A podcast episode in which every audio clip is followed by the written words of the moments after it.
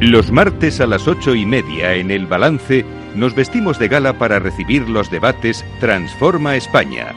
De la mano de Eduardo Serra y moderado por Federico Quevedo, todas las semanas dedicaremos un espacio a reflexionar y debatir sobre aquellos asuntos que contribuyan a transformar el futuro y hacer del nuestro un país mejor. Pues un martes más en nuestros debates Transforma España. Hoy sin nuestro protagonista especial que es Eduardo Serra, porque hoy nos toca eh, esta sección que llamamos Jóvenes que Transforman España, Reyes Escolano. Eh, y hemos traído a tres representantes de, de la juventud para hablar de qué. Pues vamos a hablar de talento, de talento, que busca el talento en España.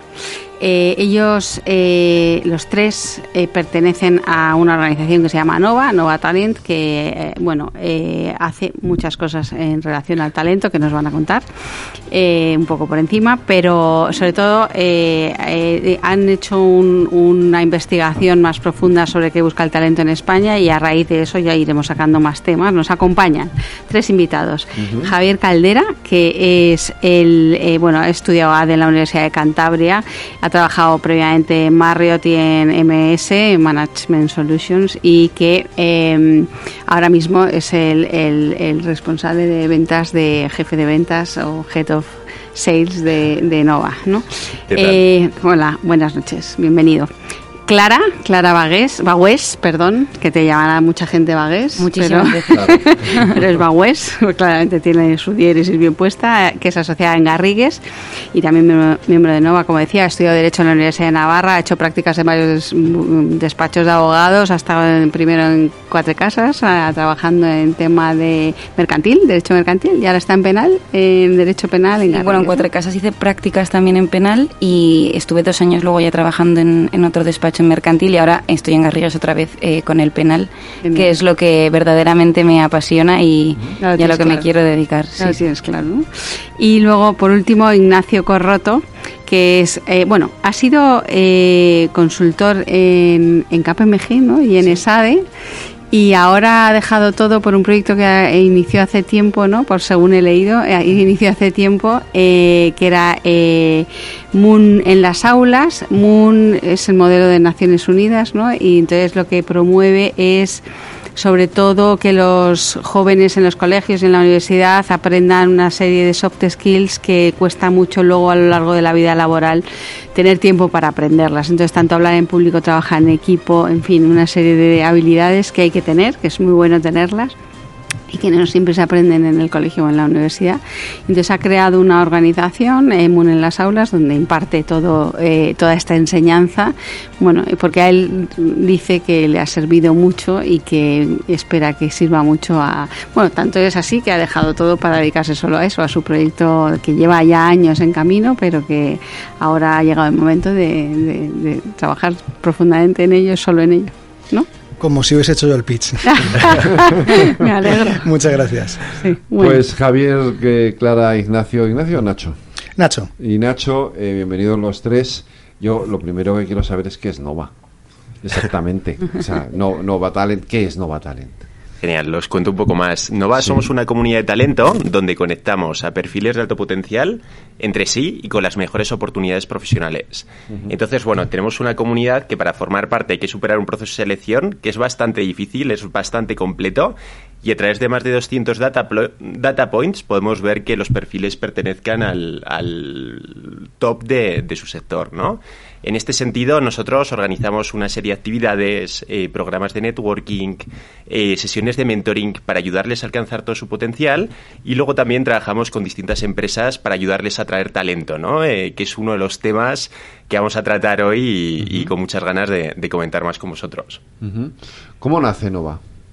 Pues no es bastante curioso porque el concepto de empresa como tal nace en 1997 en Suecia. Y diréis, ¿qué tiene que ver Suecia con España ahora mismo, no? Eh, bueno. Sí, hubo una serie la economía global. Sí, totalmente. hubo una serie de evoluciones y en 2016 eh, tomamos un poco este nuevo concepto eh, a modo de comunidad eh, donde eso, queremos convertirnos en, los agentes del, mejor talento, ¿no? Y están aquí Nacho y Clara, que son dos de, nuestros miembros, y, bueno, es, un poco ese el, origen de Nova.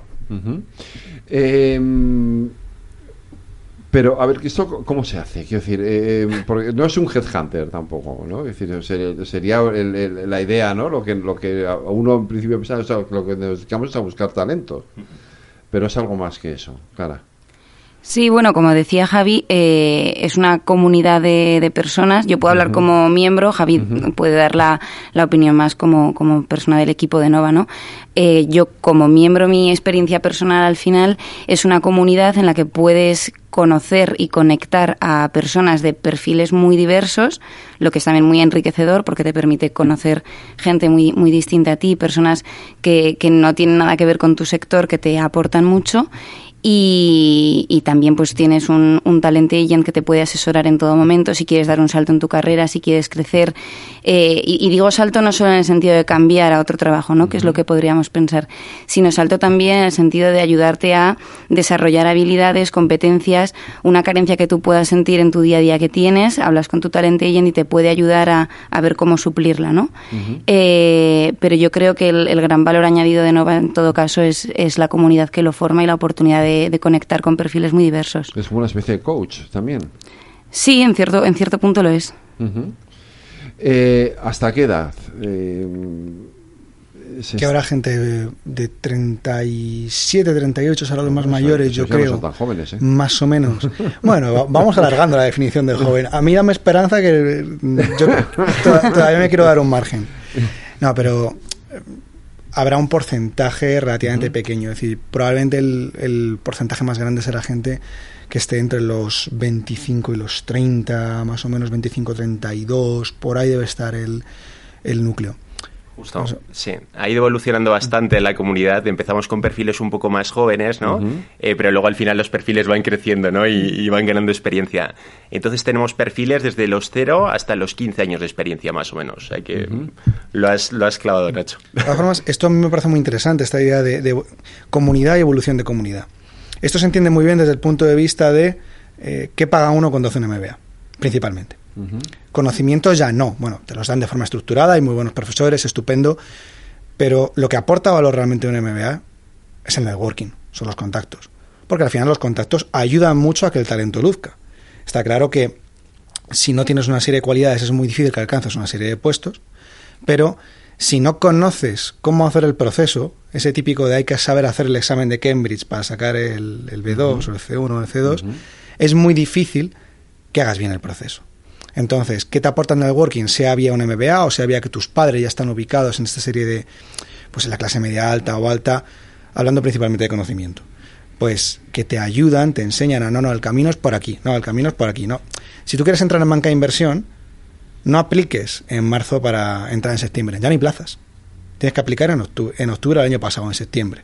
Y además empieza por un internship. Porque si no es que no vas a entrar en Goldman, no vas a entrar en, en, en fin. Esta serie de conocimiento lo que es muy interesante es que hay un montón de talento en España que no tiene, eh, no nace con esas redes. O bien no nace con ellas, o bien sus padres no pueden permitirse pagarle 60.000 euros de MBA en el IE. Entonces, que por la vía de la selección montes una comunidad de gente que son gente bastante competente y que además cae subir más, las, eh, más el listón, es decir, ya no sé si entraría a día de hoy, pues gente que es competente y que además se pone en contacto entre sí vía eventos, vía, pues ellos dinamizan mucho en Nova la comunidad. Y además esa gente no solo encuentra puntos en común, sino que se va desarrollando, tienes una red de contactos que vale mucho y además que se va, uh, va subiendo su valor cada año que pasa. Pero has dicho una palabra que me parece muy interesante, listón. ¿Dónde está el listón? El, listón es muy buena pregunta. El, proceso, como, como, os decíamos, tiene muchas fases distintas. Entonces, eh, nosotros tenemos distintas puntuaciones, ¿no? Y, y cribamos mucho para asegurarnos, ¿no? Eh, que las personas verdaderamente, ¿no? Estén por encima de, la media. Este porcentaje va cambiando con el tiempo, ¿no? Eh, pero bueno, intentamos tener al top 3% de, de cada sector. Entonces, el listón está un poco por, por ahí. de entrada, todos los miembros em, para acceder a Nova hay que acceder por medio de una invitación. Entonces, todos los miembros, cuando invitan a otro miembro, a otro perfil a hacer el proceso, ya están criando bastante, ¿no? Intentan, oye, que sea un perfil bueno, que vaya a hacer bien el proceso, ¿no? Y, de esos perfiles eh, que ya están bastante seleccionados, em, podemos seleccionar al 30%. Eh, entonces, em, es un, un, listón, digamos, que, podríamos tener ahí un poco. ¿Qué sectores, sobre todo? ¿O da igual? Aquí ha ido cambiando con, el tiempo, pero bueno, los sectores más fuertes son consultoría, finanzas, el sector legal, em, posiciones de tech, data, producto, eh, ventas también, marketing. Em, tenemos bastante variedad de perfiles. ¿Y qué se busca más? Eh, ¿Un empleo un emprendedor? O un emprendedor? Pues aquí el, talento no, no, entiende de medidas, entonces al final buscamos que sea gente con, mucho potencial, eh, con mucho compromiso con la sociedad, con ganas de, tener un impacto. Entonces tenemos tanto emprendedores eh, como puede ser Nacho ahora, ¿no? Eh, como perfiles del mundo corporativo. Al final, piensa que estás juzgando gente que tiene en promedio 25 o 26 años. Entonces tampoco te dice mucho lo que hayan hecho hasta la fecha en la carrera profesional. Es, es, una fuente de información, es evidente, ¿no? Es decir, el que con 26 años ha entrado en McKinsey y lleva tres años destacando, está claro que es muy bueno. Pero si solo jugas por eso, te dejarías a mucha gente por el camino. Lo interesante cuando tienes perfiles tan jóvenes, juegas por potencial. Juegas por hacia dónde pueden llegar. Porque al final las carreras no son lineales. Ya hablaremos seguramente de esto durante, durante este programa, pero las carreras no son lineales, hay muchos cambios de industria, se han flexibilizado mucho, las fronteras son mucho más porosas entre industrias. Entonces, yo por lo que conozco las pruebas de Nova y además creo que está bien pensado, juzgas en función de una serie de criterios que tienen bien definidos el potencial. ¿Y cómo se mide la potencialidad? Esa es la parte que no termino de captar? O sea, ¿cómo, cómo, cómo sabes que un chaval de 20, bueno, vosotros, vosotros estáis ahí, un chaval de 25 años, 30, tiene un potencial determinado para algo concreto? Aunque parece que es algo muy difícil de medir, ¿no? Y, parece algo un tanto subjetivo a priori, eh, nosotros tenemos más de 200 eh, puntos de datos, ¿no? Entonces miramos, oye, por un lado el currículum, eh, su expediente académico, vemos también sus habilidades de comunicación, de liderazgo, eh, también vemos las habilidades de razonamiento, tanto lógico como verbal.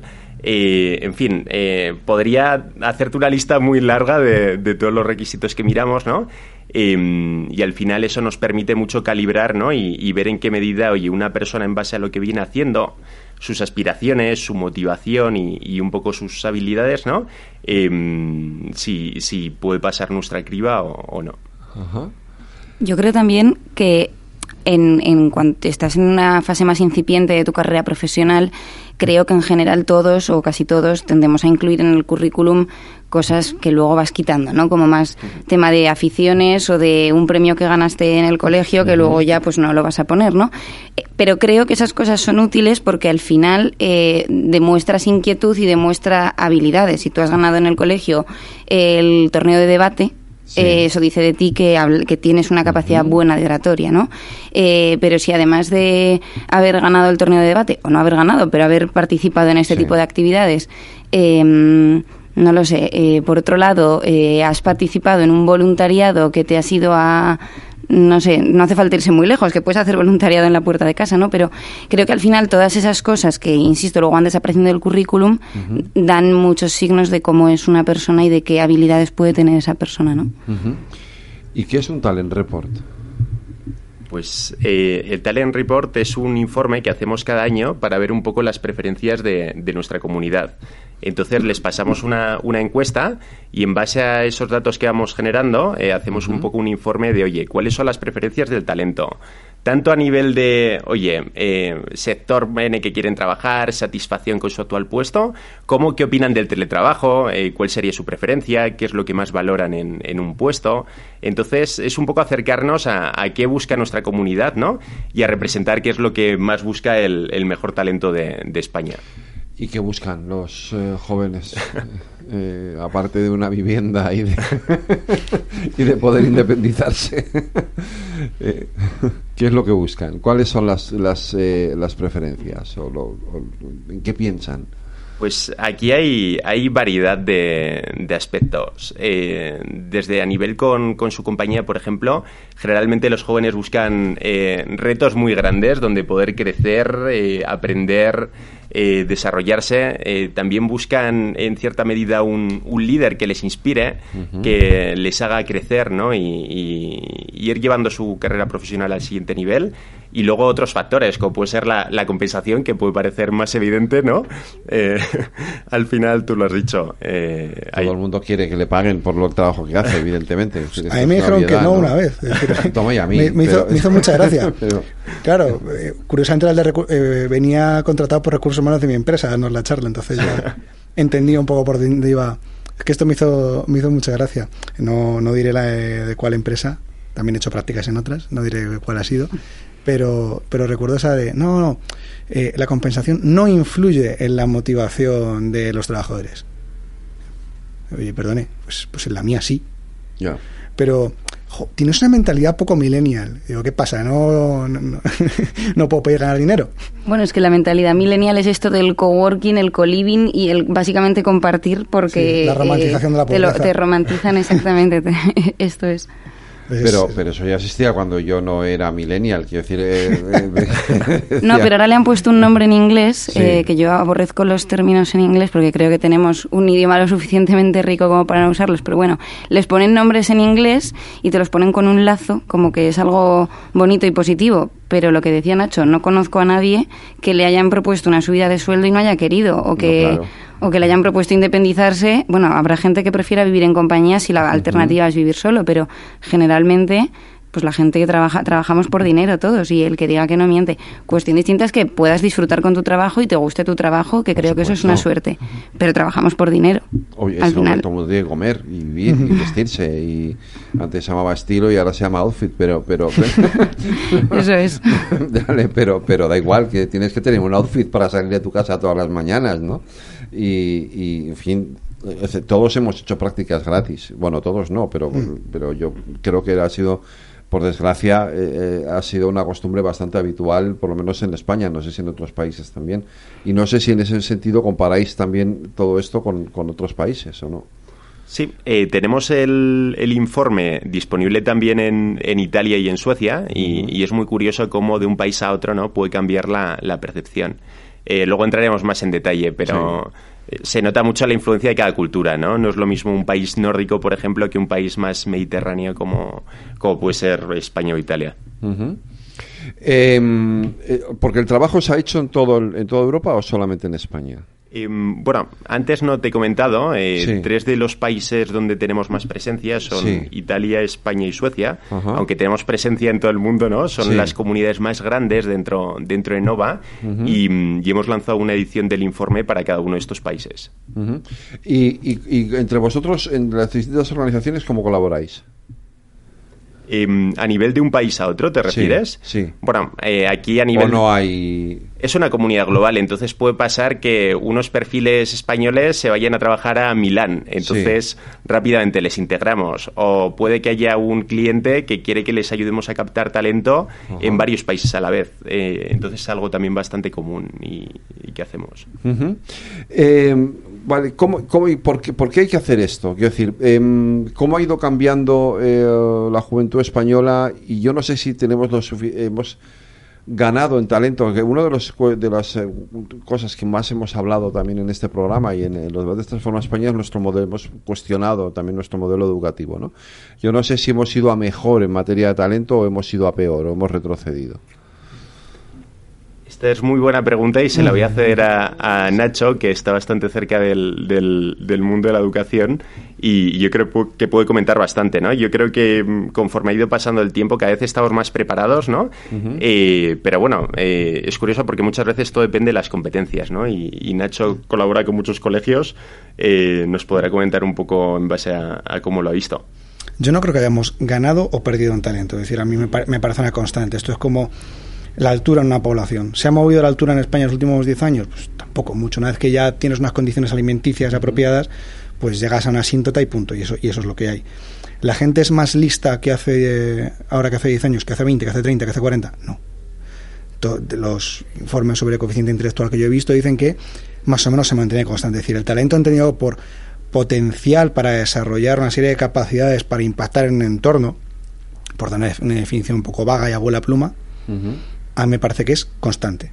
Otra cosa ya es qué formación le demos, cómo le facilitemos el desarrollar una serie de capacidades y adquirir una serie de conocimientos, cómo le facilitemos expresar eso en un entorno de trabajo y por tanto generar impacto. Eso ya es otra cosa. ¿Las condiciones estructurales para que el talento se desarrolle en España son mejores ahora que hace 20, 30 años? Yo creo que no. Yo creo que de hecho son algo peores. Evidentemente, los extremos no se ven muy afectados. El que es un cesto es un cesto y lo es aquí y en los 80 y en 1750 y en el Paleolítico. El que es muy bueno es muy bueno aquí y misma serie de ejemplos. Yo creo que lo que lo que hace un buen sistema es coger mm, la media más menos dos desviaciones típicas y moverla todo lo posible hacia la parte positiva de la distribución. Y ahí sí es cierto que hay ciertas cuestiones como mm, haber tonteado mucho y mal con las leyes educativas, mm, como es una planificación un poco deficiente de la política universitaria, es decir, de tener una universidad en cada puerta, no tener centros de excelencia, de haber masificado ciertos grados y no atendido otra serie de demandas del mercado laboral, que si lo hubiésemos hecho mejor o si lo hacemos mejor a partir de ahora, ojalá, darían las mejores condiciones. Lo que no se puede tener, dentro que la, la, tasa de paro juvenil es un poco engañosa, porque es para gente de menos de 25 años y, hay gente que todavía está estudiando y demás, eh, lo que no se puede tener es la mayor tasa de paro juvenil de Europa y hay formas de solucionar eso, es decir, no somos tontos. La población española no se ha vuelto idiota de repente, simplemente pues hay un mal encaje o un encaje muy mejorable entre lo que produce el sistema educativo y lo que demanda el mercado laboral. Y eso es un problema bastante complejo que hay que tocar desde el punto de vista educativo, desde el punto de vista de reforma laboral, desde el punto de vista de incluso de fiscalidad, mm, pero es solucionable. Es decir, no es un problema de que ahora de repente la gente no nos nazca lista. Por potencial, por potencial yo creo que es constante y que además hay mucho margen para sacarle más partido, mucho. Hoy creo que creo que hoy ha presentado eh, era CEPIM los que han presentado un informe muy interesante sobre el, número tan importante de vacantes de, que, hay en España de puestos de trabajo. ¿no? Tenemos un país, como tú decías, con una tasa de paro y sobre todo con una tasa de paro juvenil muy alta y sin embargo hay muchas empresas que no encuentran eh, personas para personal para trabajar o para esos puestos de trabajo. ¿no? Eh, hay una, tú decías, hay una mala correlación entre el, entre el sistema educativo y, el, y luego el, mercado de trabajo, el sistema empresarial o las empresas. ¿Qué, ¿En qué podéis vosotros, o en qué puede eh, eh, organizaciones como Nova ayudar a que eso cambie o eso mejore? Esta es muy buena pregunta. Eh, yo creo que mm, ahora mismo ha cambiado un poco también el balance ¿no? del mercado hasta hace poco yo creo que el poder lo tenían las empresas y muchas veces, oye, tú aplicabas a una posición, ¿no? Y, la empresa tenía muchos candidatos muy buenos eh, de los que seleccionar, ¿no? Pero yo creo que poco a poco la, guerra por el talento ha cambiado y ahora el talento ha ganado, ¿no? Eh, cada vez pasa más que, oye, una empresa busca una posición muy concreta, ¿no? Y son los candidatos los que deciden. ¿Pero por qué? Porque tienen muchas oportunidades, ¿no? El, talento cada vez tiene más, más opciones donde elegir, eh, le escriben de más sitios y también la variedad de empresas da la sensación de que es más grande, ¿no? Eh, desde compañías corporativas a startups, eh, consultoras, eh, fondos, ¿no? Hay un, un, ecosistema muy, muy grande, ¿no? Y, yo creo que va cambiando poco a poco el, el balance del sistema. Clara, cuando llega alguien a Nova y dice, a ver, yo quiero ser Harry Styles o, o, no sé, o Rosalía. Eh, ¿Esto funciona así o, o decir, el que, lo he exagerado, ¿vale? Pero que llega y dice, oye, yo soy bueno en esto. Luego, ¿cómo sabemos si realmente es bueno o no es bueno en eso? ¿Te refieres a la hora de, decir quiero desarrollar esto o a la hora de venderte de quiero entrar a Nova y digo que sé hacer esto? Las dos cosas. Bueno, pues a la hora de venderte en la parte de quiero entrar a Nova, eh, yo creo que hay que confiar en los 200 puntos que miden en Nova y que creo que realmente es un, es un estudio exhaustivo el que hacen, que no, no simplemente por tener un currículum que puedes falsear, entras, o sea, al final hay, hay que pasar... Y si te sale que puede ser Harry Styles, te dices, uy. Eh, tenemos un talent para que, para que le ayude a llegar ahí. Este nicho no, no sé si lo teníais previsto. No, de, no, eh, pero el sector, eh, conciertos, artistas. Eh, igual en, Nova encuentras un técnico de sonido más fácil que te haga la pera de producción antes que, a Rosalía, pero bueno. Eh, buenísimos, eh, por cierto. Pero, pero es verdad que en Nova hay talent agents maravillosos como, como Almudena, que está también por aquí, que que bueno, puede obrar maravillas en un momento dado. Luego, luego hablamos, Almu, que igual lo de Rosalía lo, lo podemos imitar de alguna manera. en fin, vamos a hacer una pequeña pausa para la publicidad y ahora a las nueve volvemos y seguimos con vosotros. ¿Vale? Se volvemos enseguida, no se vayan.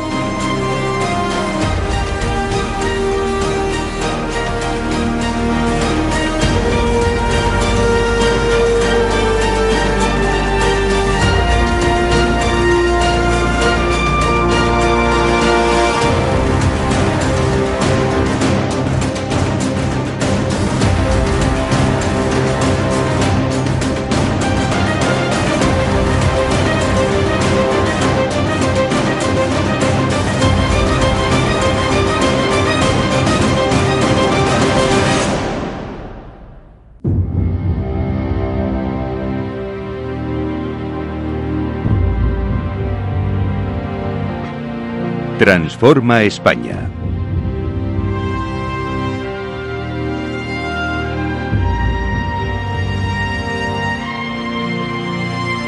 Las 9 de la noche, las 8 en las Islas Canarias, en la sintonía de Capital Radio. Continuamos aquí con nuestros jóvenes que transforman España hablando de estos Talent Report. Eh, perdón, Talent Report. Informe laboral. Vale, informe laboral. Vale, bien. Informe de talento. Gracias, claro, de verdad, porque mi inglés es penoso. Fíjate que yo trabajo para una compañía que, es americana, eh, les llevo la comunicación y no sabes lo mal que lo paso, cada vez tengo que hacer una, una call con ellos porque no entiendo nada de lo que me dicen. lo que no sé es porque me siguen, bueno, no, que me voy a callar, no vaya a ser que me, me escuchen.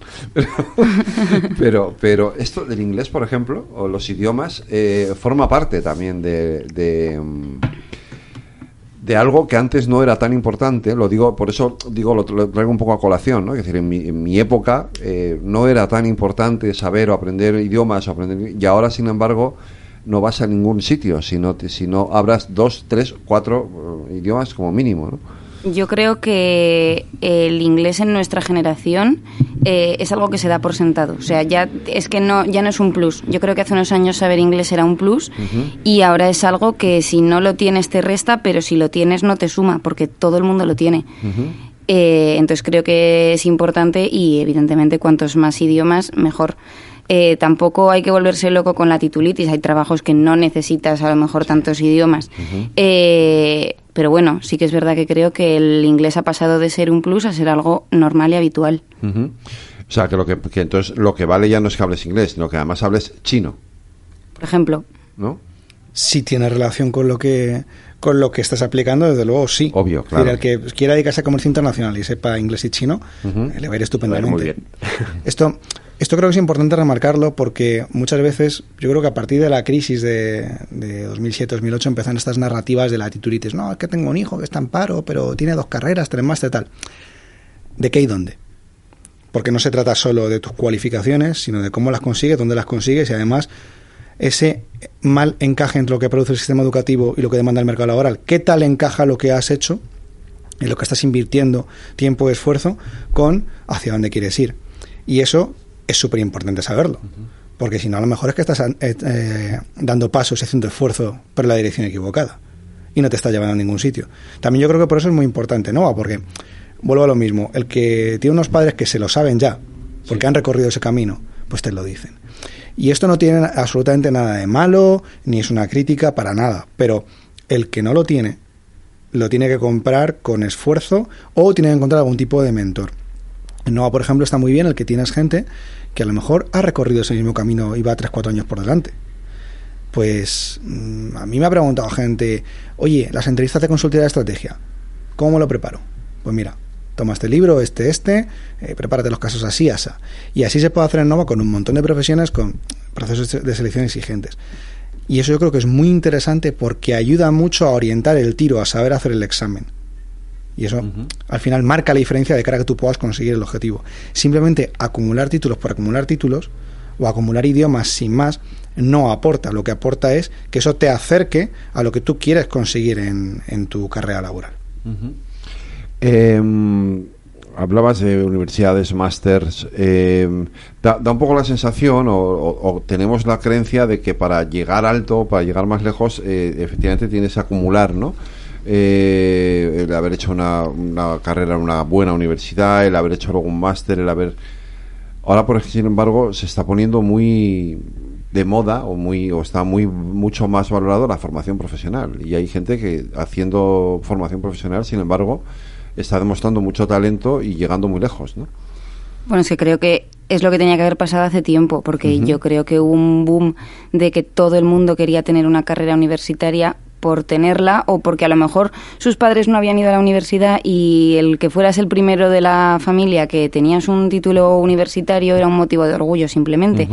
Y yo conozco casos de personas que no iban bien en el colegio y que se han metido a la universidad para estar eh, sufriendo en muchos casos y al final eh, dar más vueltas para acabar llegando a otro, acabar haciendo después un, grado de formación profesional porque no se colocan, porque les ha costado, una persona que le ha costado seis años una carrera de cuatro o ocho años una carrera de cuatro, no se va a colocar bien. Entonces, ¿por qué nos empeñamos en que todo el mundo haga lo mismo? Eh, cuando hay formaciones diversas para capacidades diversas y muchos puestos de trabajo. En línea con lo que comentaba antes Nacho, no sé, no producimos los profesionales que el mercado demanda.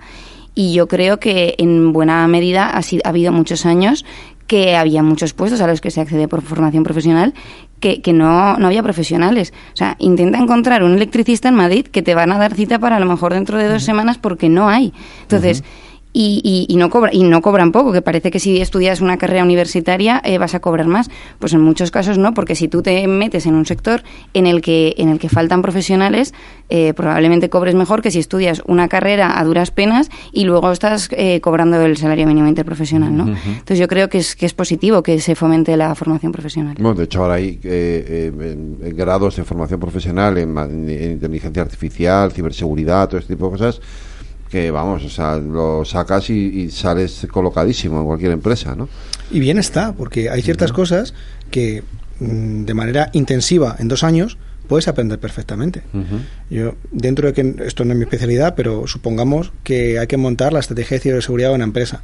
Pues sí, tiene que haber una persona que tenga 15 años de experiencia haciendo esto, que sea ingeniero informático y que diseñe eso. Pero luego habrá que implementarlo. Y a lo mejor para implementarlo lo que tienes que tener es una FP eh, de informática para desarrollar todo esto. Y en tanto hay demanda de este tipo de perfiles, al final los, sueldos son oferta y demanda. Tú no, no, tienes que ser el más listo del mundo, tienes que ser el más listo de tu grupo, tu grupo con el que compites. Entonces, si no hay suficiente gente para cubrir la demanda que hay de gente que tenga una FP de informática, pues cobrarás bien y estarás apreciado en el mercado. Lo que has comentado el electricista, Volviendo en Blablacar de un viaje, nos llevaba una persona que se dedicaba a cuchillar parque, un tío encantador y bastante culto además nos comentaba, es que no hay nadie que acuchille parque en Cantabria de menos de 40 años. Yo pues, pongo, fijo precios a lo que considero y la verdad es que no me quejo en absoluto de cómo va, pero no tenemos relevo. Pues eso es lo que no, eso es lo que no puede pasar. Es decir, no podemos asociar a ningún tipo de superioridad intelectual el haber estudiado una carrera, porque depende, al final mm, depende de muchas más cosas, y tenemos que intentar, yo creo, el identificar lo más pronto posible el que se le da bien y le motiva a una persona, normalmente correlación, y llevarlo por ese camino, favorecer pues que tengamos ese mejor encaje entre lo que demanda el mercado laboral y lo que está produciendo el sistema educativo, porque eso es riqueza, y eso es riqueza para todos. Todo esto cómo se refleja en el estudio eh, y cómo, es decir, cómo se elabora, cómo se, cómo se, cómo se, se transmite todo eso en, en ese informe. Pues em, en este sentido, nosotros eh, hemos dividido el, informe eh, en distintas áreas que podían ser interesantes para, el talento. ¿no? Eh, unas, como comentábamos, eran los factores ¿no? de que buscan una compañía en un puesto de trabajo. em, a nivel de, balance laboral, ¿no? Y otros con referente a, otros temas de, podríamos decir más del mercado, como decía Nacho, ¿no? Eh, a nivel salarial, eh, a nivel de satisfacción que tienen de forma general, em, de oportunidades de desarrollo. Entonces, bueno, hemos combinado un poco, ¿no? Los factores a los que aspirarían y los factores que, tienen actualmente. ¿Y qué tipo de... Mm, o sea, ¿quiénes son los que participan? ¿A quién se lo hacéis y cuánta gente? Pues son los miembros de, la comunidad. Dentro de la comunidad, por ejemplo, en España tenemos algo más de 9.000 miembros. ¿Ah, y sí, sí, sí, tenemos bastante, bastante talento. Eh, ya han respondido unos 1.200. Eh, entonces, bueno, tenemos una muestra bastante grande. Y luego lo que, lo que comentabais, ¿no? Tenemos desde perfiles recién graduados a perfiles que pueden ser ejecutivos en distintas compañías. Eh, hay un split de perfiles. Eh, tenemos más población, ¿no? En, la zona central, en, perfiles de dos a seis años de experiencia en, las respuestas. pero bueno, han salido cosas muy interesantes. ¿Y qué es lo que se mide? ¿Qué, parámetros medís ahí? Pues, eh, como te decía, eh, miramos eh, desde, oye, ¿cuál es el método de trabajo preferido del, del talento? Un poco para, para, cada sector también, ¿no? Como hemos tenido perfiles tan distintos, eh, cómo de contentos están los abogados con sus condiciones, con los beneficios que tienen y, así en, los distintos sectores que, que cubre nuestra, nuestra comunidad. ¿Y qué resultados tenéis? Quiero decir, ¿qué es lo que más, qué, digamos, qué es lo, lo, que más, lo que menos satisface ahora mismo a los jóvenes y qué es lo que más satisface? Hemos hablado antes del salario, obviamente, lógicamente, eso es eso, pero pero ¿qué, otras cosas son las que más satisfacen a alguien en su puesto de trabajo? Tener un buen jefe, que no sea un cretino, que, que, o, que sí lo sea, y, y yo sé, no sé. Sí. Yo tenía un jefe en, la consultora que decía que el talento se suele cambiar por tres cosas, ¿no? Uno es el jefe. Al final, el jefe, sobre todo en las etapas iniciales, ¿no? Tiene un impacto muy importante en, tu desarrollo. Otro es el entorno en el que estás, ¿no? Las oportunidades que tienes, cuánto puedes hacer, ¿no? No es lo mismo estar en una empresa en la que estés en una caja, ¿no? Y, solo puedas ejecutar A, B y C, eh, que estar en una empresa donde te lancen un poco a los leones, ¿no? Y, y tengas que apañártelas para, para aprender, ¿no? Y, y comentábamos jefe y, entorno, y el otro aspecto efectivamente es el salario, ¿no? Eh, porque también es muy importante ir progresando en la, en la carrera, ¿no? Y, sobre todo con, los factores que hemos, ¿no? Eh, sube las hipotecas, eh, sube los precios, entonces también pues el talento busca seguir creciendo. Vale, entonces yo llego a una empresa, me pongo a trabajar ahí, quiero crecer y me pongo en vuestras manos. Genial. Pues aquí dependerá un poco de, tus objetivos, como comentaba Nacho, ¿no? No es lo mismo si tú quieres, oye, seguir ascendiendo en, en tu sector o en, o en tu propia empresa o si de repente lo que decides es que tu objetivo último es emprender, ¿no? Entonces necesitarás una serie de herramientas para llegar a, ese objetivo final, ¿no?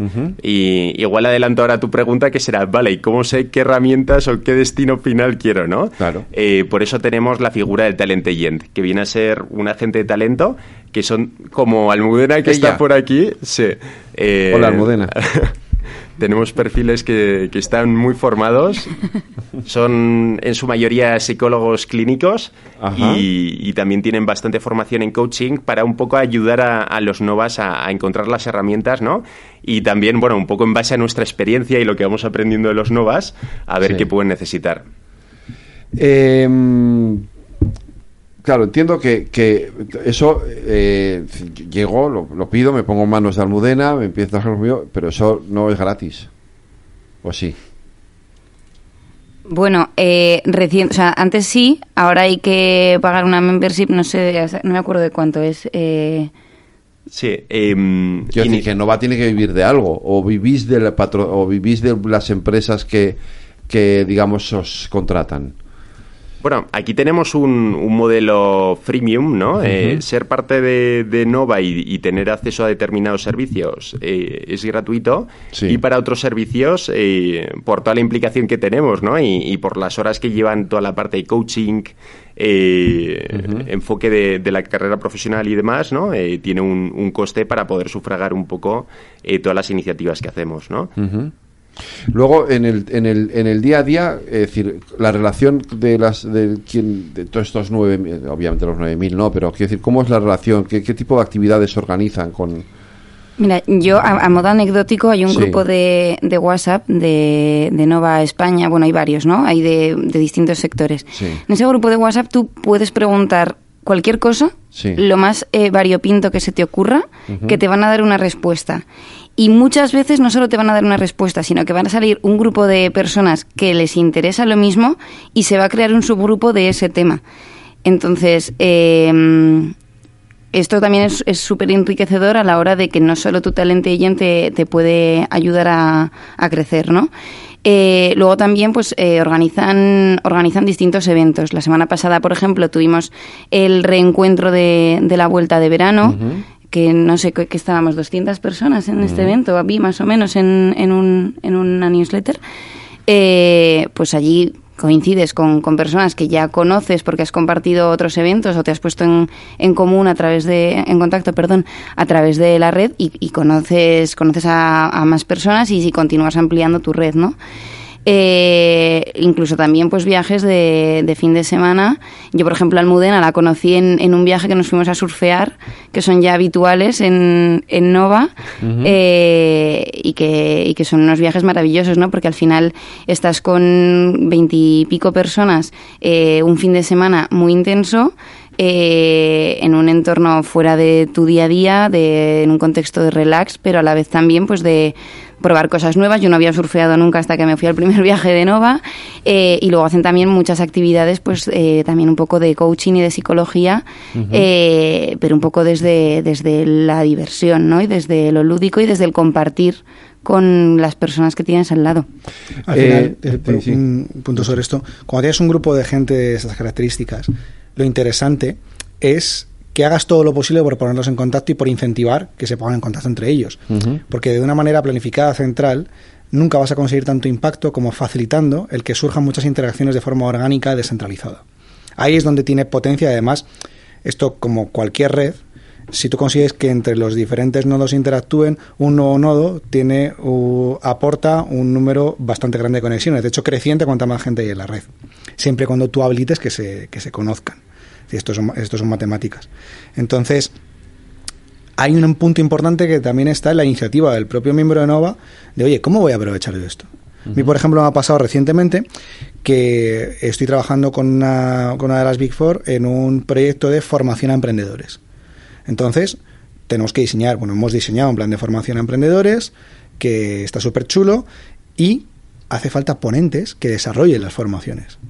Y los ponentes estamos haciendo 50-50 entre consultores de, de, esta consultora y entre Novas. ¿De dónde estoy tirando yo? De Nova.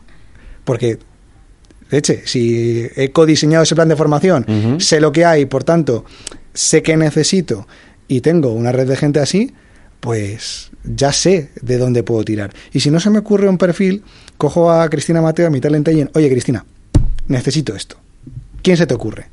Y ya está y me pasa cinco perfiles de LinkedIn, hablo con ellos y alguno, alguno puede le interesa y, encaja bien, seguro, pero seguro.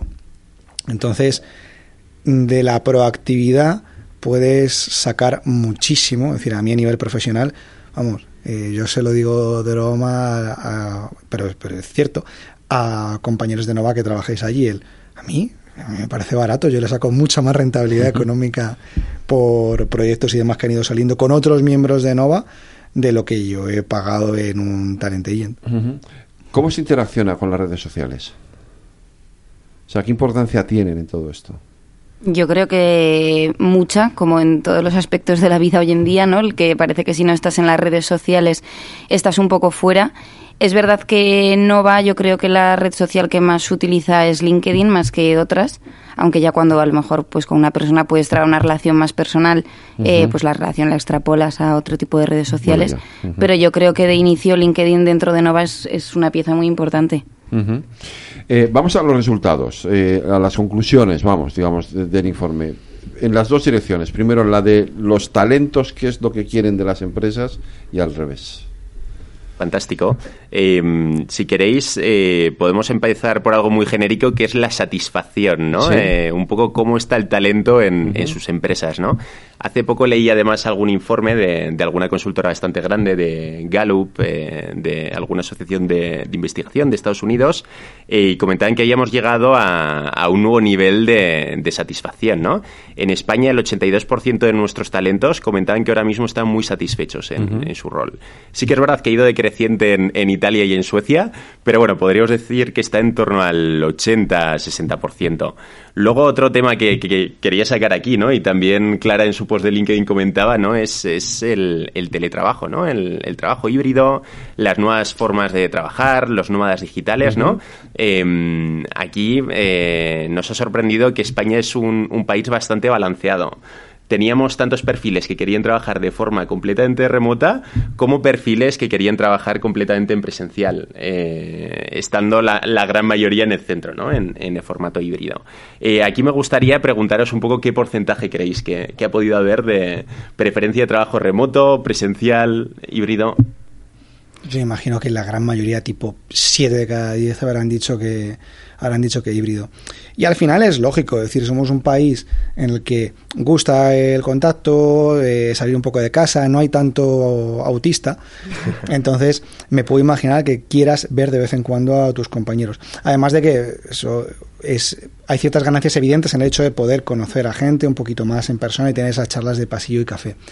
También me imagino que, eh, por otra parte, a casi ningún joven le apetezca estar los cinco días yéndose a la oficina porque es que hay ciertas cosas que hago mejor desde casa, o que me concentro mejor, o que sí que me imagino que la mayoría, tipo 7 cada 10, tirará por, por el híbrido.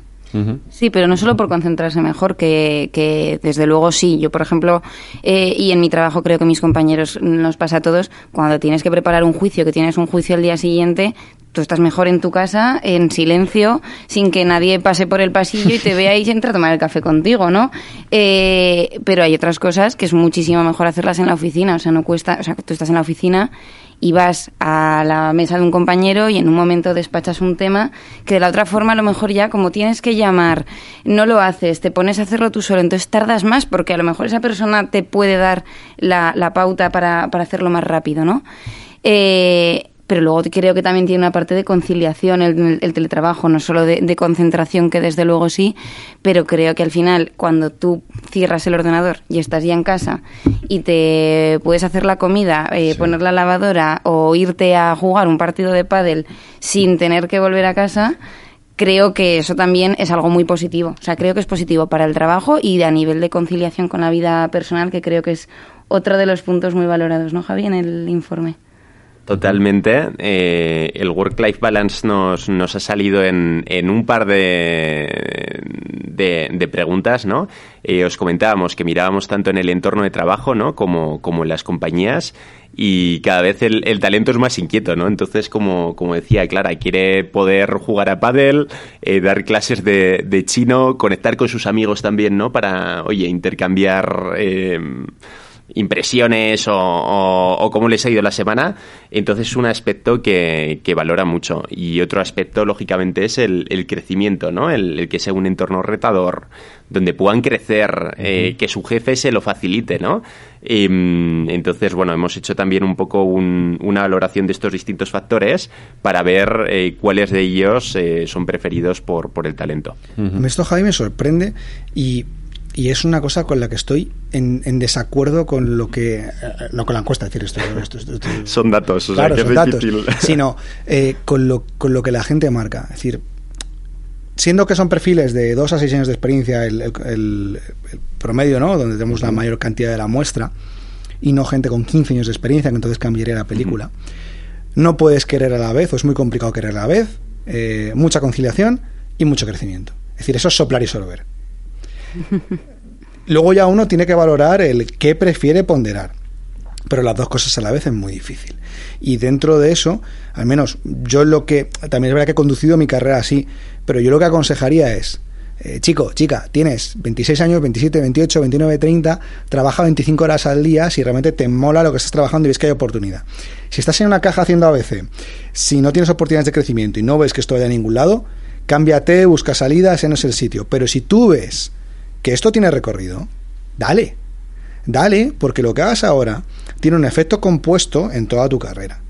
Si tú eres capaz de desarrollarte rápido, de adquirir responsabilidades, de desarrollar habilidades de comunicación, de liderazgo, de trabajo en equipo, adquirir conocimiento técnico en un sitio en el que tú crees que hay nicho, métele todas las horas que hay al día.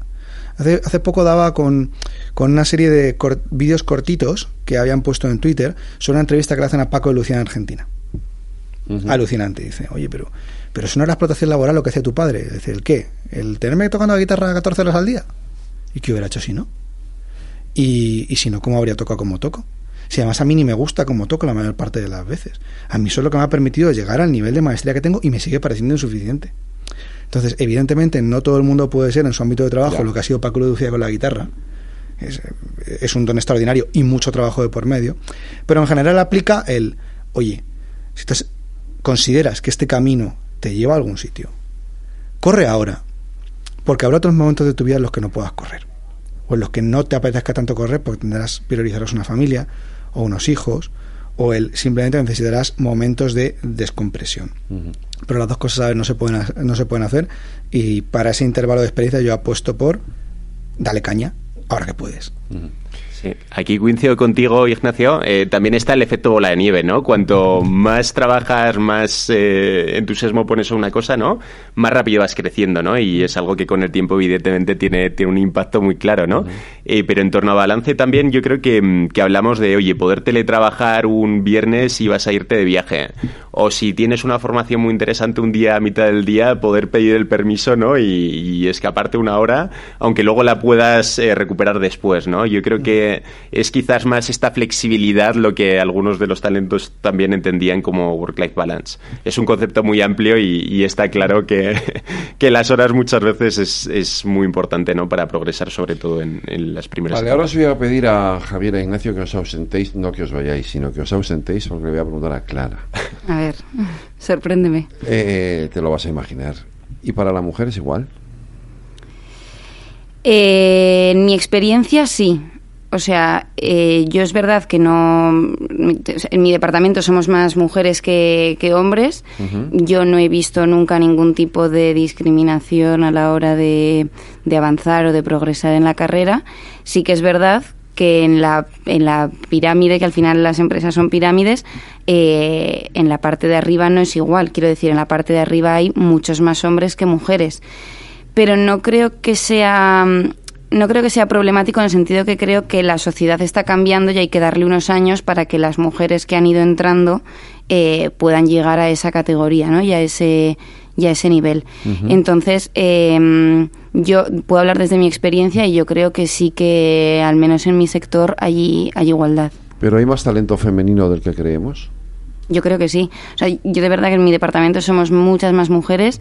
Eh, las eh, facultades de Derecho están llenas de mujeres.